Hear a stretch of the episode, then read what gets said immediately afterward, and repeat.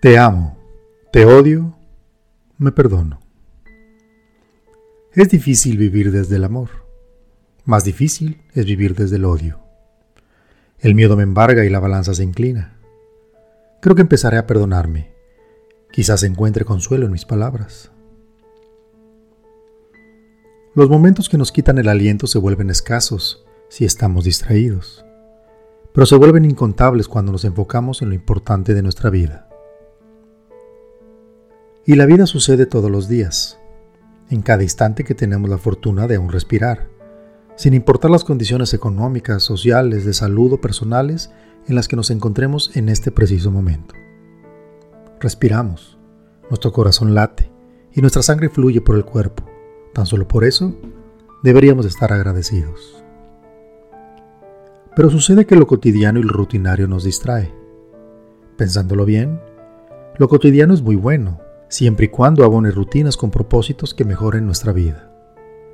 Y para eso necesitamos tener un objetivo claro. Todos tenemos objetivos y metas. En realidad, eso es fácil de desear. Tan solo hazle caso a lo que necesitas y de inmediato tendrás un algo por lo cual luchar.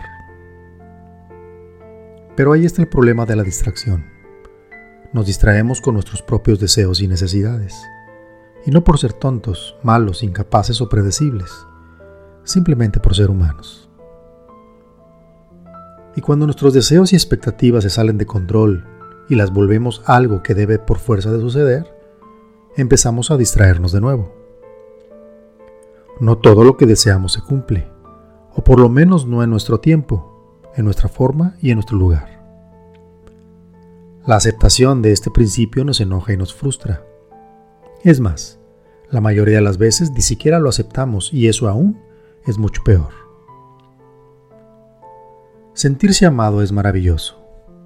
Amar a alguien es todavía más extraordinario. Desear toda la felicidad hacia otra persona nos convierte en seres completos, aun si esa felicidad no nos incluye. La polaridad de amor-odio básicamente comparten las mismas emociones. Son los opuestos de un mismo sentimiento, pero al final de cuentas corren en el mismo riel hacia donde se incline más la balanza determinará nuestras acciones en ese momento, pero siempre en el mismo sentimiento de desearle algo a alguien. Encontrarse atado a un sentimiento que nos obliga a ir y venir en el mismo riel en realidad es agotador y nada provechoso. El no tener la capacidad de decidir de una vez por todas qué dirección tomar e inclinarlos en algún sentido, pudiera consumirnos toda la vida. El secreto es el perdón. Y no el perdón hacia esa persona que nos mantiene en la dualidad, no. Perdonarnos a nosotros mismos por la ceguera e incapacidad de no podernos bajar de ese riel. Perdonarse a uno mismo nunca ha sido tarea fácil, simplemente porque no consideramos que tengamos culpa alguna. Siempre el motivo de nuestra infelicidad se la endiligamos a algo externo a nosotros y principalmente a esa persona que creemos que nos hace tanto daño.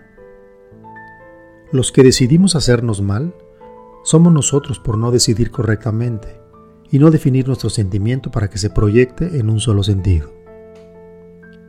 Es cuestión de decisión, de perdón y de aceptación. Me perdono por mi incapacidad, me perdono por mi necedad, me perdono por mi intolerancia, pero sobre todo me perdono por mi falta de aceptación de que todo lo que me sucede viene desde mi interior. Elijo amar en el más puro sentido de dar. Quizá me duela, quizá me equivoque. Lo que es seguro es que será mi decisión y mi alegría. Perdonado estoy.